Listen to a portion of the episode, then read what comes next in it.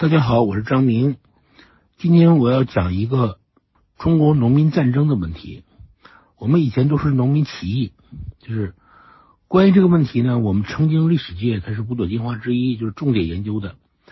但是我觉得他就是没有把农民战争这个这个起源、发展讲清楚，所以好多的误区。所以呢，需要我呢今天再给大家好好讲一讲。啊，讲一讲这个，我们过去讲这个农民战争啊，就是农民起义。我们是历史界也好，这个一般的这个行业也好，都是无条件歌颂的啊。但是歌颂太多了之后呢，这个问题研研研研研究不清楚了啊。所以最关键的问题，它实际上中国那么长时间农民战争都没研究清楚。首先，我们都一般认为，为什么会农民起义？就是地主阶地主阶级剥削太惨了，就是土地兼并，他们自己他们把兼并的农民呢上无片瓦下无立锥之地啊，就地主阶级的剥削，土地兼并导致了农民造反。我今天告诉你们，这是大错特错的。兼并有没有？有，有些朝代还非常厉害。比如说魏晋、魏晋、魏晋南北的魏晋南北朝，这个兼并是很厉害的，它是恰恰它是农民战争的第一峰，农民没有起，为什么呢？这个兼并以后啊，就把这个个体农民、独立农民变成那个依附农民，就农民有人罩着了。我们中国人就这个就就这个毛病，农民一旦有人罩着了，他就不会造反了。所以，魏南南北朝土地兼并最厉害的时候，这个时代，恰恰是农民战争的低潮啊！因为有人罩着了嘛，就像封建制一样。我们中国实行封建制的时代，就是西周的时候封建时代，有农民起义吗？没有。每一个领主都造他自己的麾下的农民，这种农民就不想造反了。为什么呢？对领主来讲，你农民也好，土地也好，都是我的资源，他就不会特别的苛刻他们。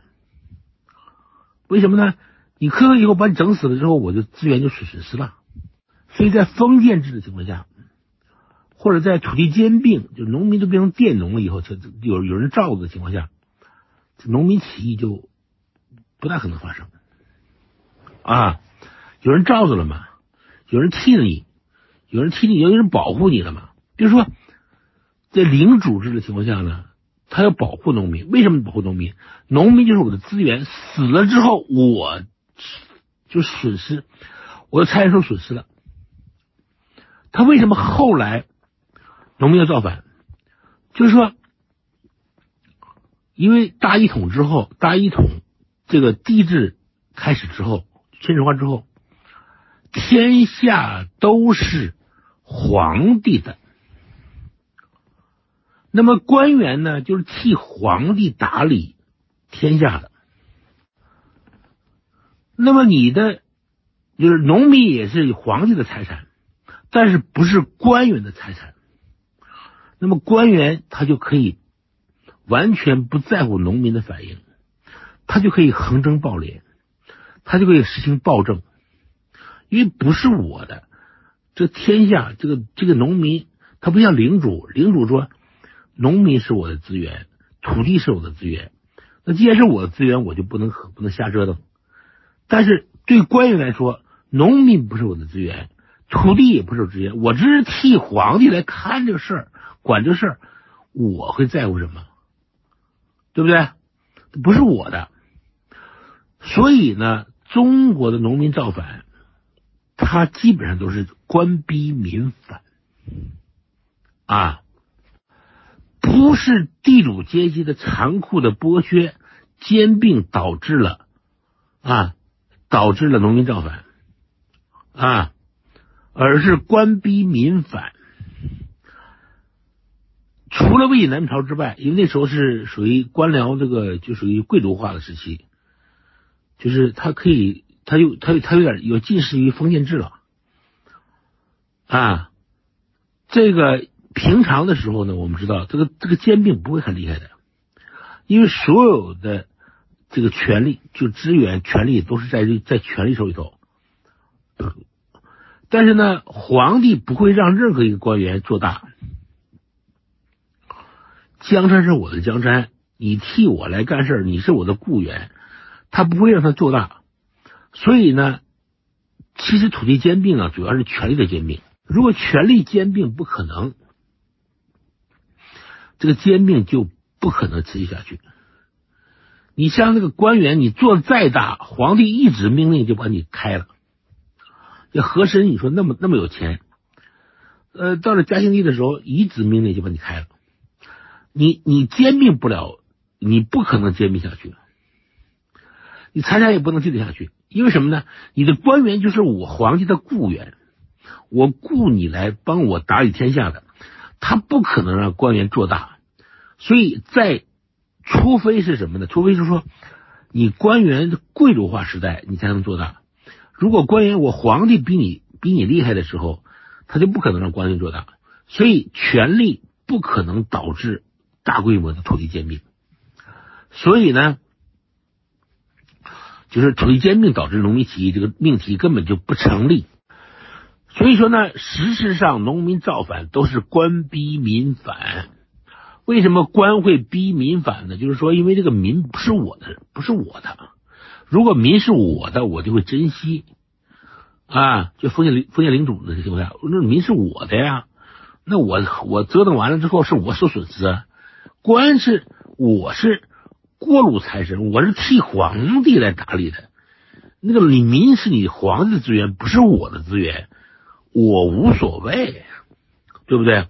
我就可以胡来。我不仅替皇帝去征粮征税。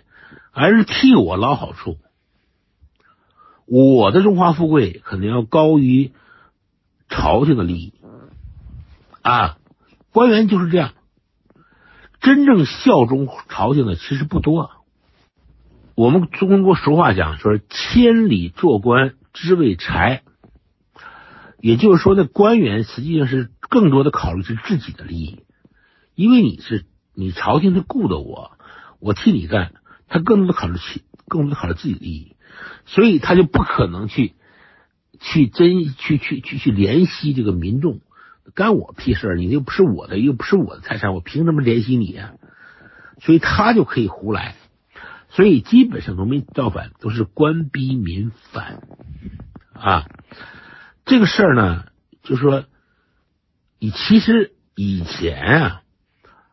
就是在我们这个讲历史之前，或或者或者或者共产党讲历史之前，其实早早就有定论，就是老百姓都讲是官逼民反，没有一个人，没有谁说是地主来逼民反的，他有可能逼民反吗？你想想看，地主也是人，地主也是这个社会这个中华社会的一一员，他有他有必要逼民反吗？他有可能？无限制的兼并吗？不可能的，条件根本就不具备的。所以，真正造反的原因就是官逼民反。所以我们从那个四九年以后长期研究农民战争，实际上都错了。因为你是一个前提，你认为共产党认为阶级斗争是最主要的问题，其实不是这样的。阶级斗争不是推动历史的一个根源，不是这样的。你让你去强调这个点，所以在你的前提之下研究就没有正确结论。这是第一个问题啊。第二个问题就是说什么情况下农民会造反？农民造反的机制是什么？对吧？这个问题。也是长期以来我们都搞不清楚的。我们讲，我跟你讲，老实巴交的农民他是不会造反的啊！你就说你是横征暴敛，你让农民活不下去了，农民过不下去了，他的第一个反应是什么？他是逃荒。我这儿活不下去了，我到别的地方去活。他要逃荒，他绝对不是第一个选择是造反啊！他逃荒，你就是说你让我活不下去了，我第一个选择也不是造反啊！我逃荒，我到别的地方活行不行？我这地方我当地活不下去，到别的地方活行不行？对不对？大饥荒的时代。对不对？你你像我们河南那么多的仓库，有人抢吗？他们被饿死，就是我你不让逃荒，你不让我逃荒，你你你把我管住了，看住了。那么你把我看住，你不我逃荒怎么办呢？我第二选择就是饿死。农民第二个选择是饿死，我宁可饿死，我也不会去造反的。你想说，我们要讲说，你都快饿死了，你不是干嘛不抢仓库呢？大饥荒时代有人抢仓库吗？就他不会做的，老实巴交农民他是不会不会干这事的。就是第一个选择是逃荒，第二个选择是饿死。但这其中有如果有别的人掺和了，这个结果他就不一样了，那不一样。所以，历次农民造反、农民起义，他必须有其他的人做种子。真动煽动农民造反的人，都不是农民，都不是农民，对吧？你是从刘邦开始，刘邦是农民，农民造反嘛，对吧？刘邦是农民吗？刘邦是当时当时亭长，秦朝的亭长，后来又就不当亭长了，当又当流氓了。这种人才是农民造反的种子。这种人是走南闯北，他是见识过的。你是流氓也好，你说是盲流也好，反正他是见识过，他不是那种。安土重迁的农民，对吧？这些人才可能造反啊，可能造反，对吧？对吧？这个 如果没有这样的种子，你包括农民国的大大大起义，张献忠和李自成都不是纯粹的农民，他们都是流民。都是经常走南闯北的啊，所以我今天我们讲是流氓，没有这些人，农民纯粹的农民是不可能造反的啊，这一点呢，我们是必须讲清楚的啊，就是我们中国农民是很可怜的，就是刚才我讲过了，饿的，就是实在是饿的不行了，首先选择逃荒。到别的地方去生活去。其次，你不让我逃荒，我就选择死亡嘛，坐家里都饿死拉倒了。但是如果有了这个流民，他就不一样了。这些人是敢干的，他们的人的观念是不一样的啊。他们的观念就是：你那，你你让我饿死，咱们同归于尽，对不对？我鱼死网破，我鱼鳍被你打，我我这个鱼，我鱼鳍都被捞上来进到锅里头，我不如蹦一蹦，我蹦一蹦，说不定我就不进你的网了，对不对？哪怕我跟你同归于尽都可以。就流氓无产者的这个这种理念就是这样的，我宁肯跟你同归于尽，但我不能让你让你让你负我，你不能你不能让你欺负了我啊。只有这样理念的人，才可能把这个这个造反鼓动起来。如果纯粹的农民是不可能的，没有戏。你比如说像就是东汉的黄巾黄巾就是起义那都是什么呢？民间宗教的头子啊，这民间宗教头子是流民啊，对不对？就这些人，这些人他自己自己有一套想法，而且他能把人拢起来，这些人才可能真的去造反，他们才是农民起义的种子。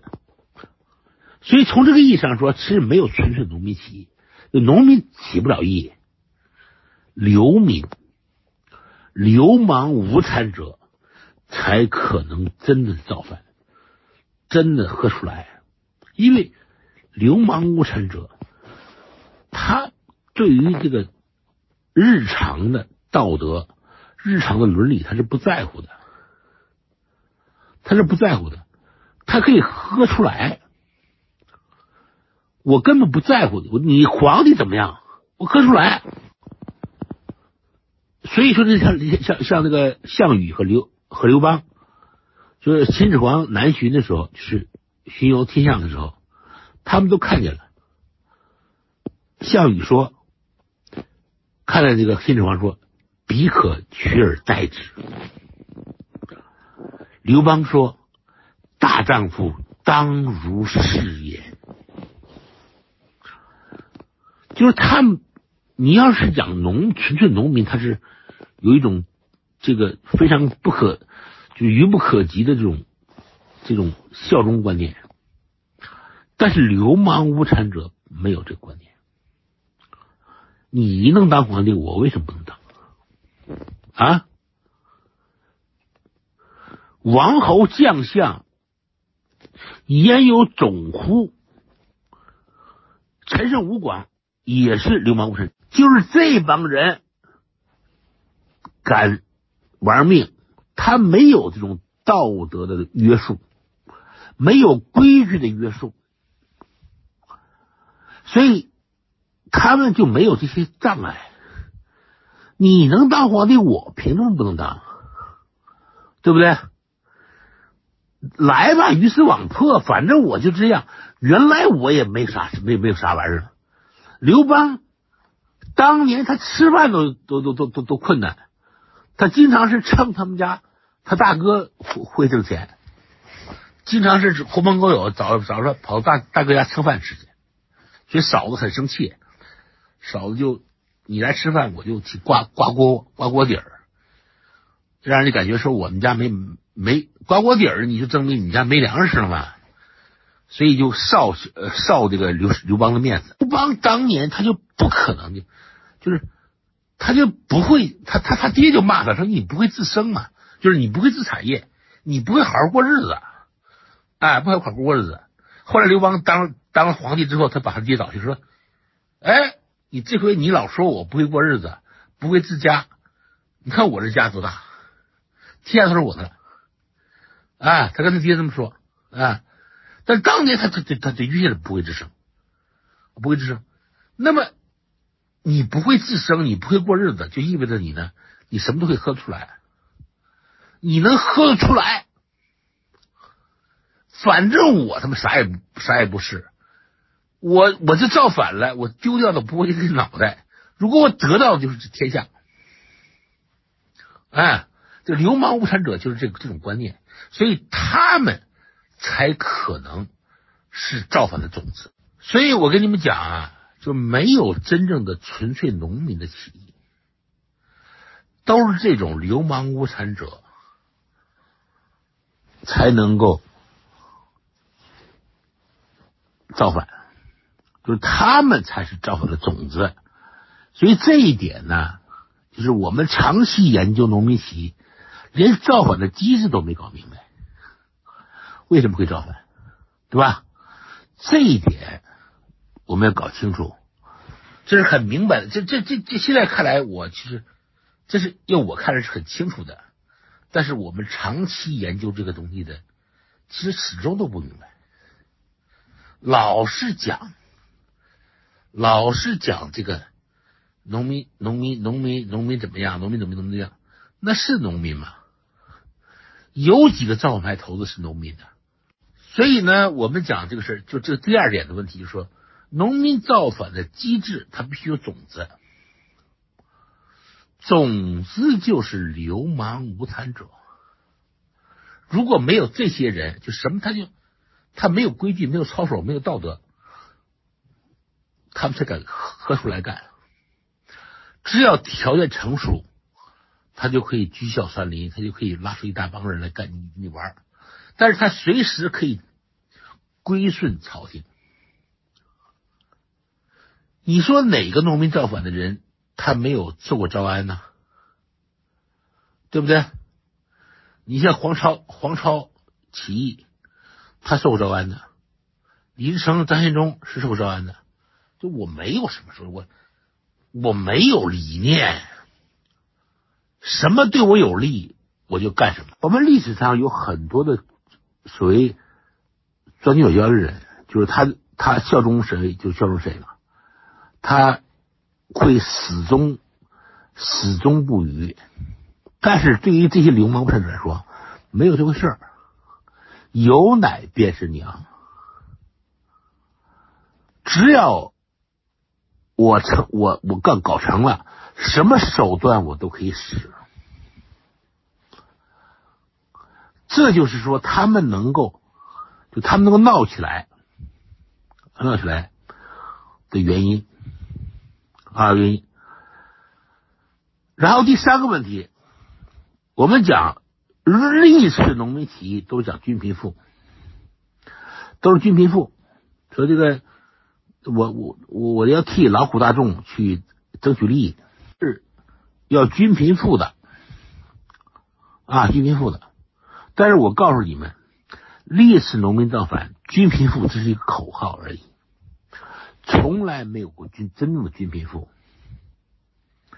那些造反的头子，他都是想我来取代现在的富人和现在的贵人。啊，没有谁真正的均贫富的，我就是开仓济民，我也只是有手段，我就拉更多的人跟我跟我造反而已。真正所有农民起义的领袖，都对都是腰缠万贯，都是妻妾成群，他们根本就没真的想过均贫富，我只是想我自己发财，这是流氓无产者的本性。所谓的均贫富就是一个口号，就号召。广大农民加入我队伍的口号，我是一个，那是一个动员机制，从来就没有过真正的均贫富，从来就没有过任何农民造反者，他只是为自己谋利益。所有人不都是这样吗？张献忠的财产不是后来不是在江里头被发现了吗？最近被发现了吗？张献忠为什么？那么多财产啊，就丢在江里头了。他分给老百姓了吗？没有分啊。我造反为什么？我造反就是为了我自己发财啊，我自己当皇帝啊。谁会真均贫富啊？谁会把这个财产都分给老百姓啊？不可能的，因为当家的是流氓无产者。他们根本不在乎农民的利益，根本不在乎农民的生命，你就是炮灰。所以，农民造反的队伍，他其实根本他比那个朝廷还还操蛋。就是你所有人参加我的人，你就是炮灰，他根本不在乎你的性命的。啊，你死多少，你都是我的炮灰，你是为我服务的，为服务的。所以，这个农民造反，就是实际上呢，实说良说良心话啊，这个农民造反起来之后，他们对老百姓还不如原来的朝廷好。但是，由于这个朝廷呢，这个朝廷这个搞得不好，这如果朝廷搞得好，农民造反没有机会，在流氓分子没有机会，朝廷都搞不好。为什么搞不好？就刚才我讲的是，这个帝制国家呀，这个官员他是不会爱惜民力的，因为我我我实际统治你，但是我又觉我是个代理人，我又不是说这个东西是我的，因为人都是自私的嘛，只有是我的东西我才会爱惜，官员不会爱惜的，因为不是我的东西，皇帝的，所以必然任何一个王朝。都会导致他的统治机器腐朽，导致官逼民反的。所以，就是这些都给这个流氓无产者提供了机会啊，充分提供了机会。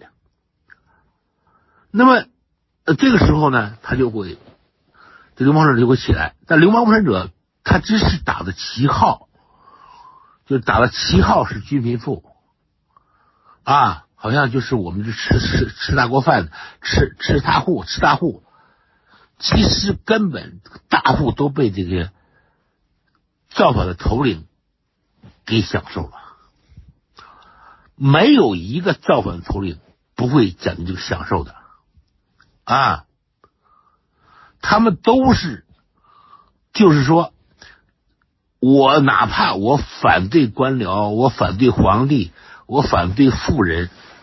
他们的想法就是：我变成富人，我变成官僚，我变成皇帝。对他们不可能真正替农民着想的，不可能的。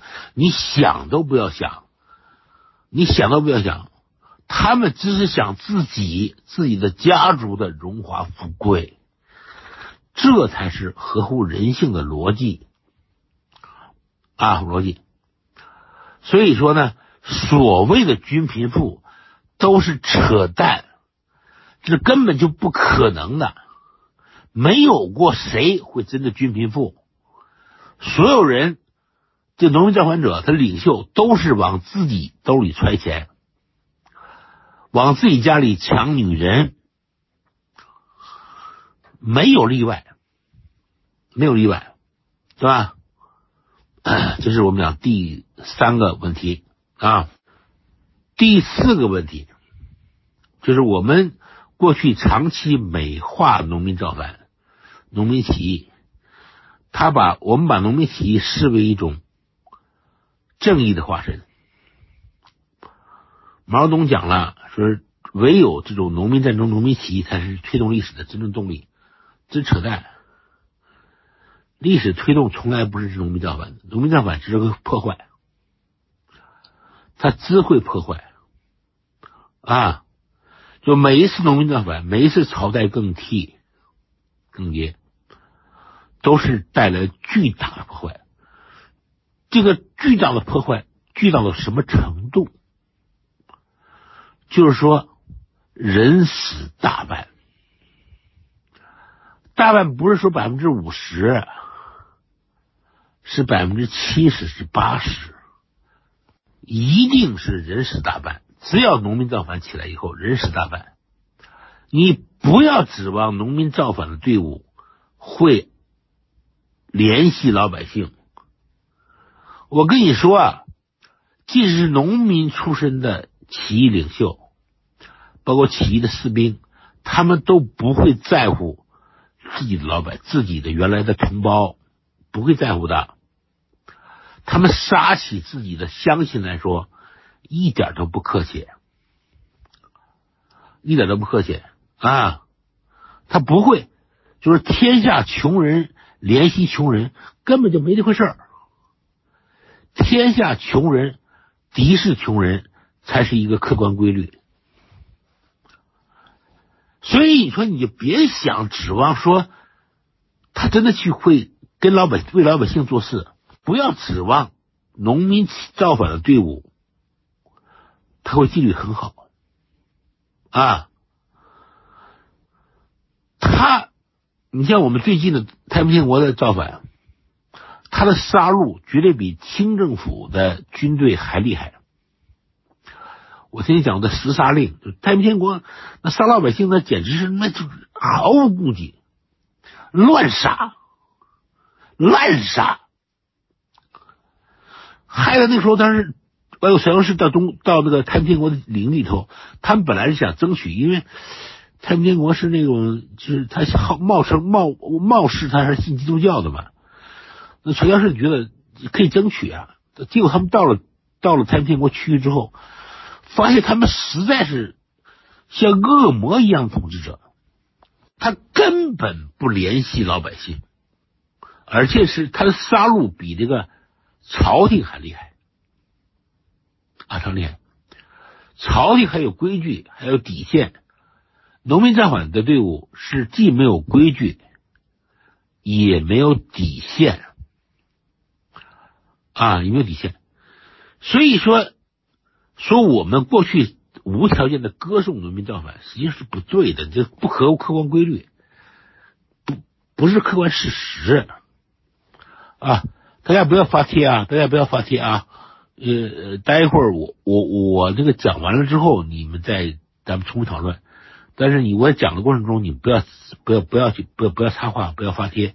我刚才我已经讲了啊，大家大家还注意点啊，注意点啊啊！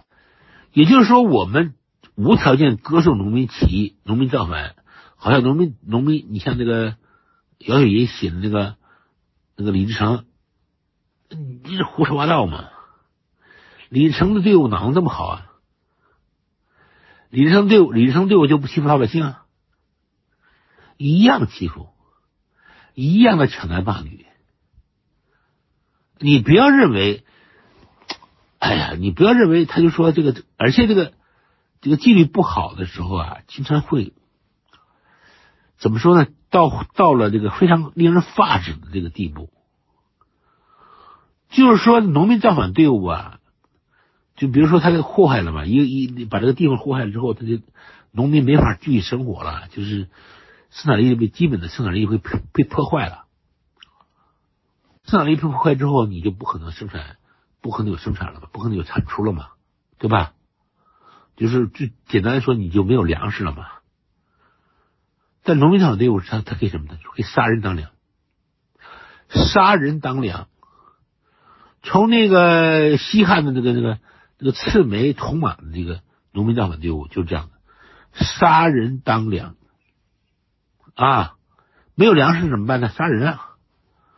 把你的主人肉给你吃了，然后呢，多余的怎么办呢？山肉干，山肉干，我就当当这个储存着，把你山肉干，然后我就吃吃肉干。为什么张献忠？到了四川，他建立大西政权，他最后，他最后能够把四川这股人杀光了。为什么要杀光？那你说这人杀光了之后，你这还你政权还能维持吗？他他就乱杀，就是因为他的纪律太不好了，生生产无法维持，没有粮食，怎么办啊？杀人当粮食。对吧？杀，你是粮食了，当然我就要杀你了，对不对？我吃完人，前面吃人吃完了，我还要继续杀，继续杀，因为没有粮食啊，你粮你人就是粮食啊，就我的军粮啊，所以他就一一路杀过来，就是你很奇怪，你都建立大西政权了，你都当皇帝了，你怎么能把你的臣民都杀了？臣民杀了以后，你还你还能维持吗？对不对？你没有臣民了，你怎么叫怎么叫皇帝呢？但是他就这样了，为什么呢？农民起义队伍纪律都不好。就我跟你讲过的，无论是流氓无产者还是农民，他对于自己人他都不会很当回事儿的。就是农民不会把农民当回事儿。流氓无产者更不把农民当回事儿，就是他没有把，他没有可能把你当回事儿。你在他眼里头就是草芥。如果我没有粮食，你就是粮食，你就是粮食，我就可以吃你，我就吃你。我在读历史的时候，我就特别痛心的就是这一点。中国历史非常残，有非常残忍的一面，非常残忍的一面，我们基本都不不愿意讲。就是人吃人的一面，我看到以后我就觉得我们历史实际上讲是有有问题的。你老粉饰，你没有把这个人性的残忍的一面说清楚，说清楚呢，是吧？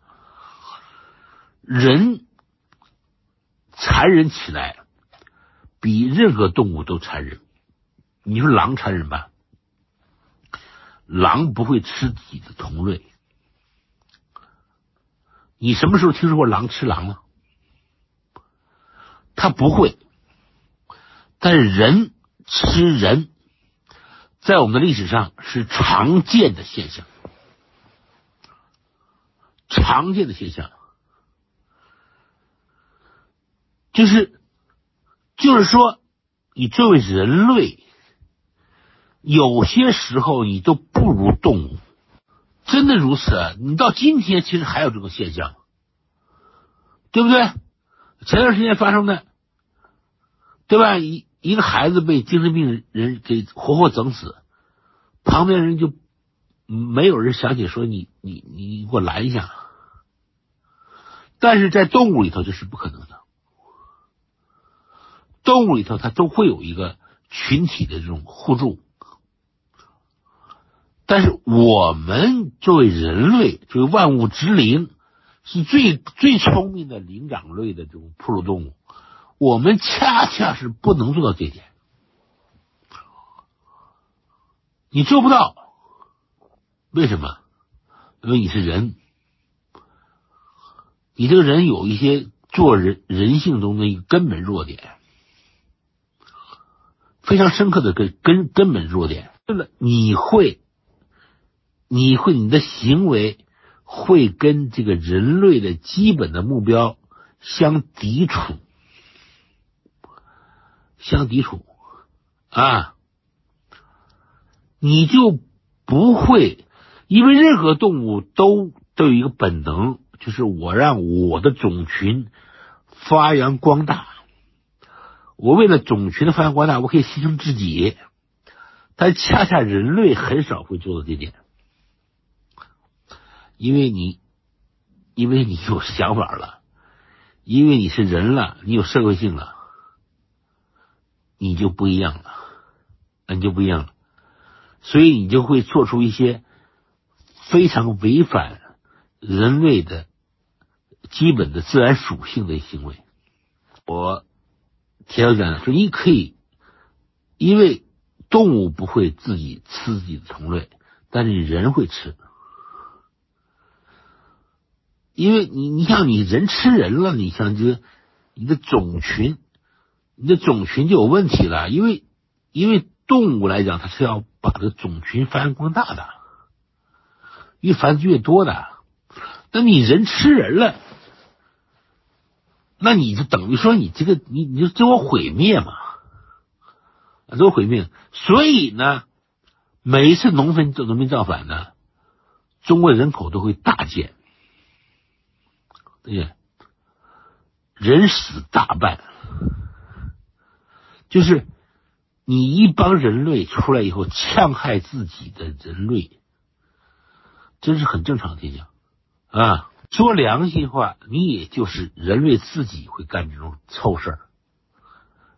你你无论是做狗、做牛、做马，你都不会干这种臭事儿。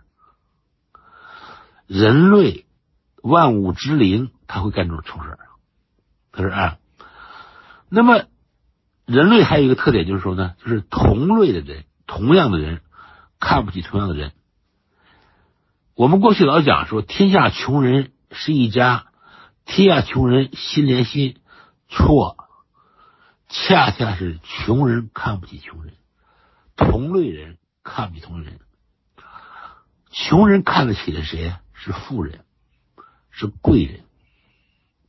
他恰恰看不起穷人，这就是为什么农民造反，他总会戕害同类。所以我们过去的美化都是错的，对不对？啊，所以他们来对对于这些农民造反，对不对讲？他对于跟自己同样的这个老百姓，他是不会怜惜的。他根本不会联系。什么时候会有联系之心？就是你高高在上了，你是你是上流社会的人中间，你才会产生对下流社会、下层社会的同情心、怜惜心啊。但是相反，同样的是下层社会的这种造反者，他恰恰没有这个怜惜心啊，这是一个非常吊诡的这种现象。但是是实际上是合乎人性的，合乎人的自然属性和社会属性的。这个再一个，我们讲啊，再一个问题是什么呢？就说，农民造反是如何能够什么在什么条件下可以成事？我们看历史上很多农民造反，但是成事的很少。所以就只有两两种是一种成两种是两个两，其实其实成功者只是有两两个，一个是刘邦，一个是朱元璋，啊，剩下的都没成事啊，成不了事他为什么成不了事就是我我我有一个观点，我认为这个农民造反，它不是推动历史的动力。呃，一般老百姓也不可能创造历史，创造历史的就是精英，社会精英。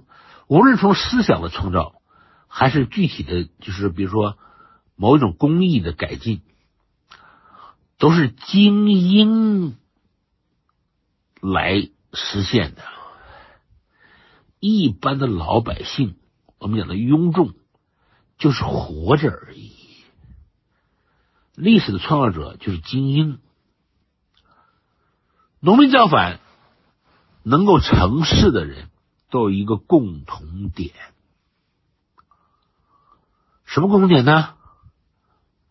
就是说，他都很及时的容纳了当时的社会精英，你比如说刘邦啊。刘邦能够成事儿，就是他大量的吸收了当时的社会精英，无论是韩信、萧何，还是张良，都是跟他不一样的人，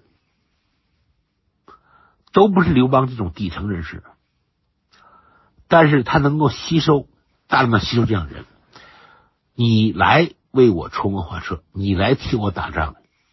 对吧？刘邦自己说：“我不会打仗，但是韩信会打仗。我不会出谋划策，张良会出谋划策。我不会征粮征税啊，搞后勤，但是萧何会。但是你就说我，你你虽然你们都比我强，但是你们都都为我所用啊，所以刘邦就成事了。”项羽为什么失败？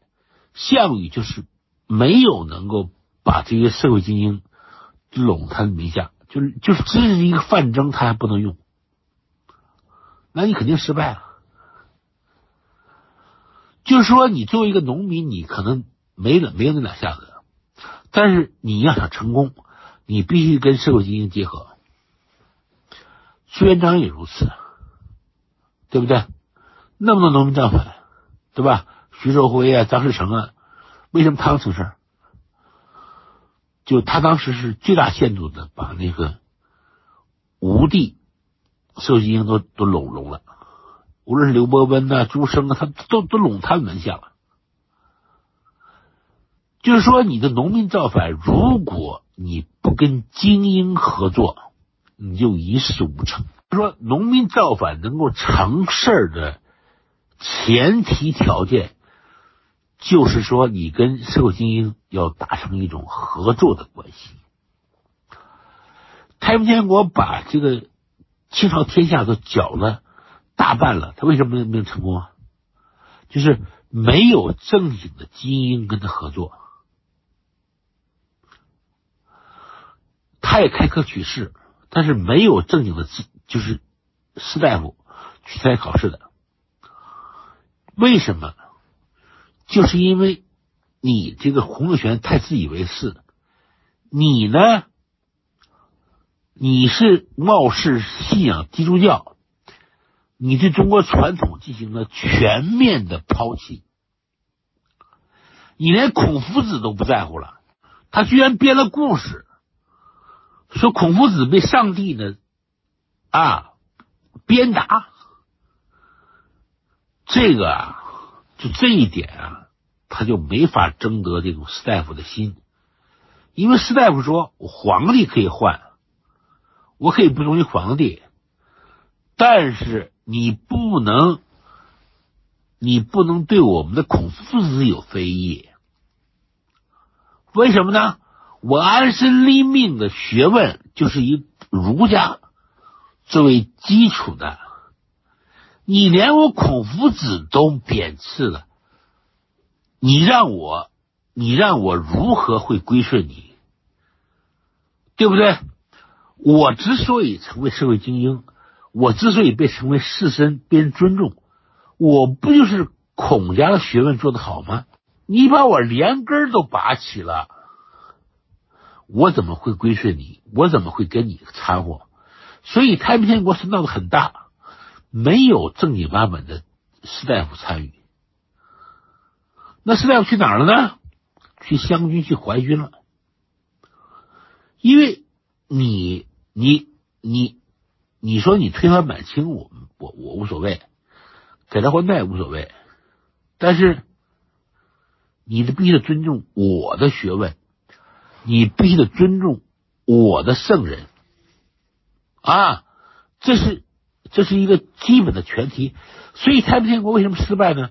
其实他没有赢得士大夫的合作，他没有征得当时社会精英的合作，他必然失败。道理啊很简单，就说你农民造反想成功，你如果都是农民。哪怕你还有流民，你流氓无产者，你都成功不了。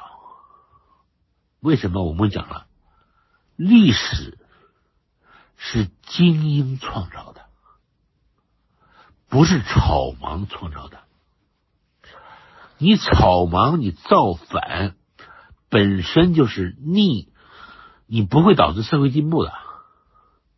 你无非是改朝换代，但改朝换代你就是想成事儿。你必须跟精英合作，为什么呢？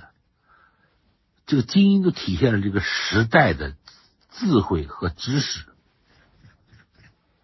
什么叫精英？就是体现了时代的智慧和知识的人，就叫精英。如果你不征得这帮人的同意，不征得没有这帮人相助你，你造反就只能失败。所以，为什么那么多农民起义都都都不能成功？只有刘邦和朱元璋成功了。就是刘邦和朱元璋成功的跟知识精英达成了一种共盟的关系。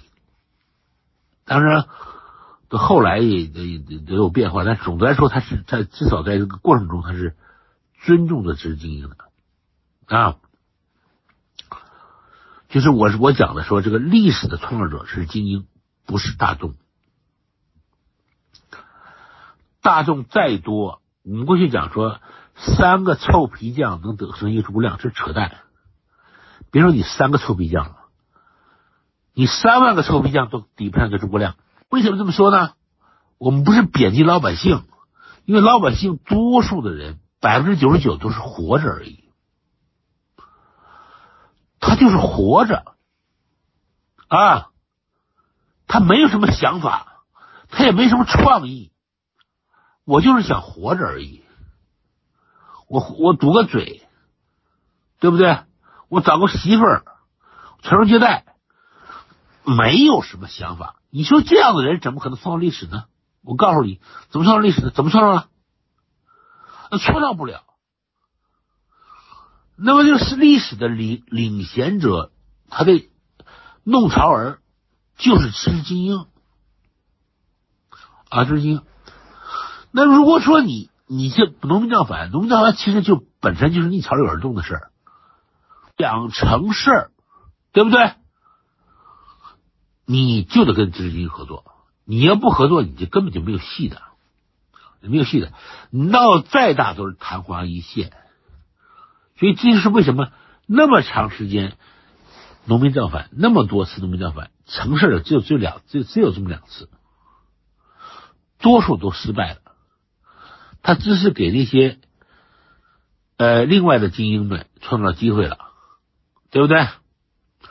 你给我创造机会了，对吧？然后我来摘桃子，天下就是一再给他给他给他换代，实际上就是有一一帮的精英取代另一帮精英，没你农民什么事儿，没你什么事儿啊！如果农民想要的就是正反又要想重创气候，你必须得跟知识精英合作。对我们讲啊，就是我们讲说。就实际上，现在到目前为止的关于农民战争的所有的考察，就没有解决一个没有解决根本问题，就是因为什么？为什么呢？它是建立在一种虚假的历史观上。首先认为人民群众就是特别了不起的，由人民群众搞起这个农民起义。就是推动历史的根本动力，大错，前提就错了。我们讲说历史是人的历史，如果你不洞察人性，你不把人性搞清楚，这历史是讲不清楚的。人性是什么？精英有人性，草根有人性。所有人性都有都有什么呢？人性就是人性就是什么呢？有根本弱点的，他有他有缺点的，有自己致命弱点的，他的表现才是人性。你不要讲人性他妈怎么牛逼，那是不对的。其实人性最大的问题是弱点，不可克服的弱点。基因也好，草根也好，它都有这样的弱点啊。如果我们不真正的去考察这个历史上的人性、人性弱点，不考察人性、人性弱点，我们就不可能把这历史讲清楚。因为没有人哪有历史啊？所谓历史，就是人的活动啊。就是一个一个的人，他们的活动、他们的人性、他们的心理活动，都才可能你把它搞清楚了，你才可能把历史讲清楚。就是真正的把历史讲清楚的人，就是能够痛、能够洞察人性的人，你才有可能真正的把历史讲清楚啊。我们过去历史为什么讲不清楚？他说见物不见人，他把人他理解为什么呢？就是一种，就是一种很集体的人性，或者集体的根本就不是人性。那么当然显然你就讲不清楚了啊，讲不清楚了。那无论是草根流氓无产者，无论是知识精英，无论是一般农民，你都得想清楚他的人性是什么样的。你洞察了人性之后呢，你才能够把历史讲清楚。所以今天我我我自己啊，就是就是讨论历史的时候，我首先是看人，我认为必须把人讲清楚了，历史才能讲清楚。所以这就是我的历史观啊。今天我之所以给你们大家讲这个问题，就是说就这个问题，说我们我们必须得讲，我们必须把这事讲清楚。如果我们不讲人，不讲人性，这个事情就历史讲不清楚啊。所以今天呢，我给你们讲的这这一番话就是这个意思啊。呃，谢谢大家能够听完，谢谢。